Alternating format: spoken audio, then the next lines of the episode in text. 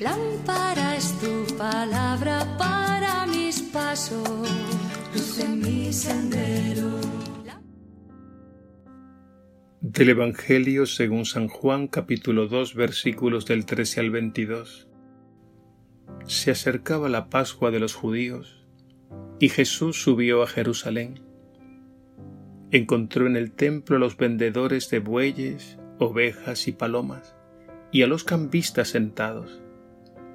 Y haciendo un azote de cordeles, los echó a todos del templo, ovejas y bueyes, y a los cambistas les esparció las monedas y les volcó las mesas. Y a los que vendían palomas les dijo, quiten esto de aquí, no conviertan en un mercado la casa de mi Padre sus discípulos se acordaron de lo que está escrito, el celo de tu casa me devora. Entonces intervinieron los judíos y le preguntaron, ¿qué signos nos muestras para obrar así? Jesús contestó, destruyan este templo y en tres días lo levantaré. Los judíos replicaron, Cuarenta y seis años ha costado construir este templo, ¿y tú lo vas a levantar en tres días? Pero él hablaba del templo de su cuerpo.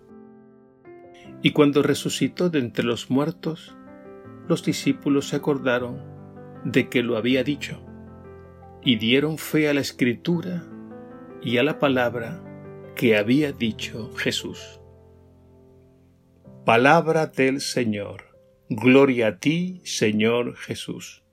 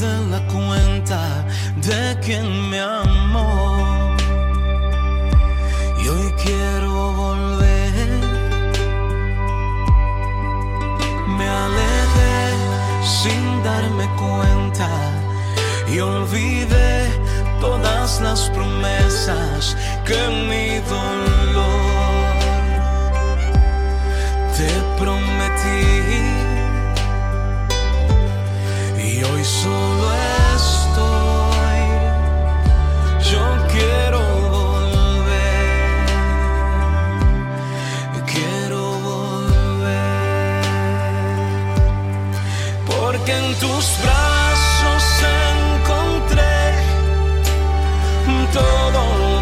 ser feliz y estando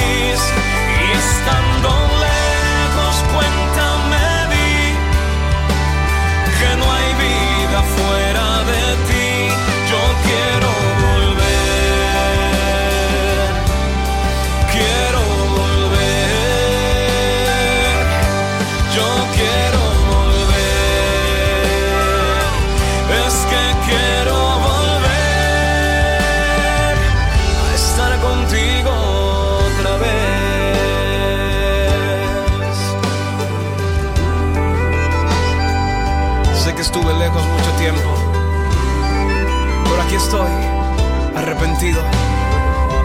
¿Me aceptas?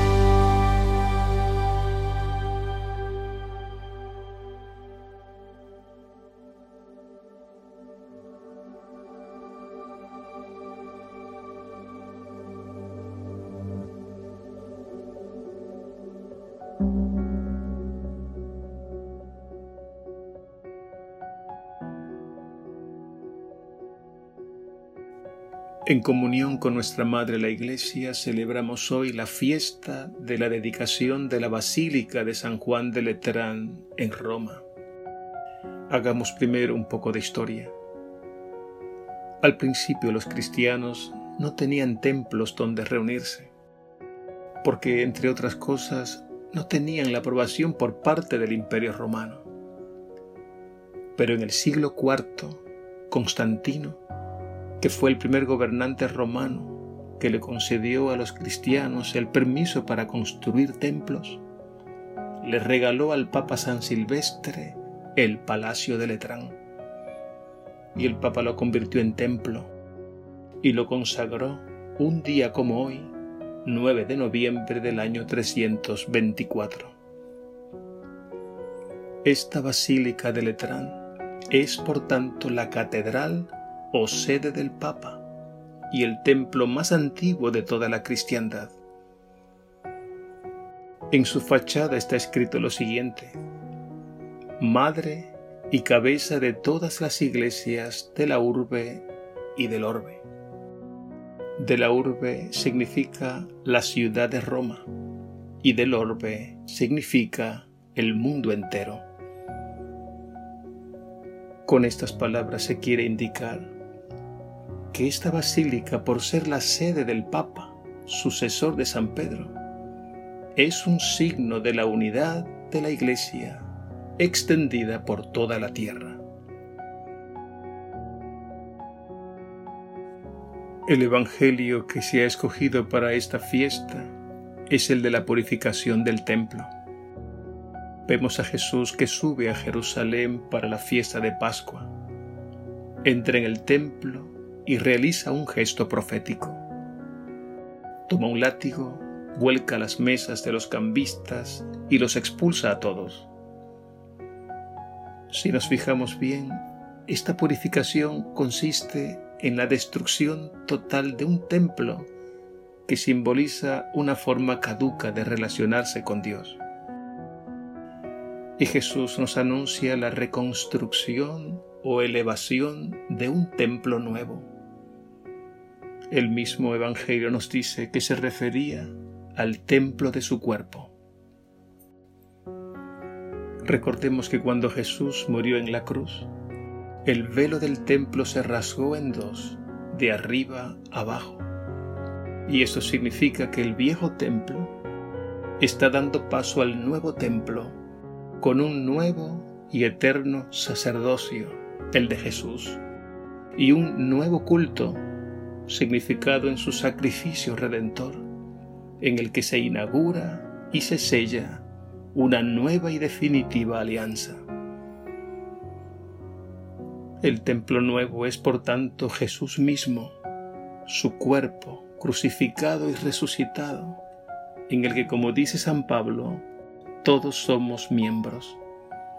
Y más tarde nos dirá también San Pedro en su primera carta, que todos nosotros somos piedras vivas de ese templo.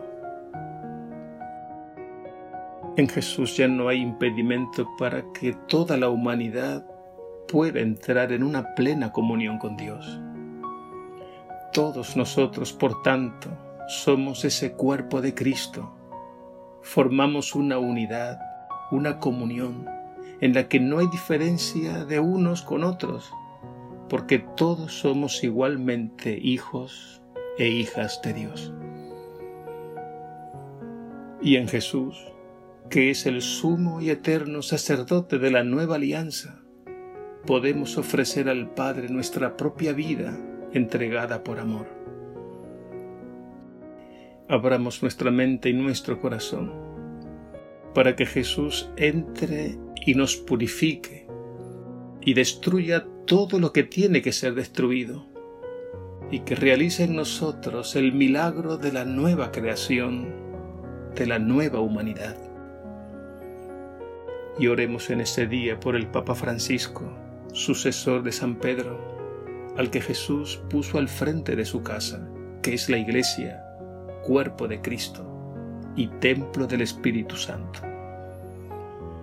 Pidamos por sus intenciones y necesidades y que su servicio como cabeza visible de la Iglesia nos confirme a todos en la fe y en la unidad.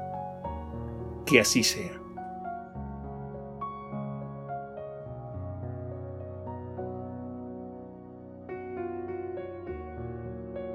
Señor Jesús, somos tu iglesia, tu cuerpo vivo y resucitado. Somos piedras vivas en la edificación del templo de tu gloria. Y en nosotros habita el Espíritu Santo, dador de vida. Purifícanos de todo egoísmo, transforma nuestros pensamientos, nuestros sentimientos y deseos, y fortalece nuestra voluntad que vivamos enteramente consagrados a ti, sirviendo a los demás y edificando así un mundo grato a tus ojos. Y concédenos a todos la gracia de crecer día a día en el amor y en la unidad. Amén.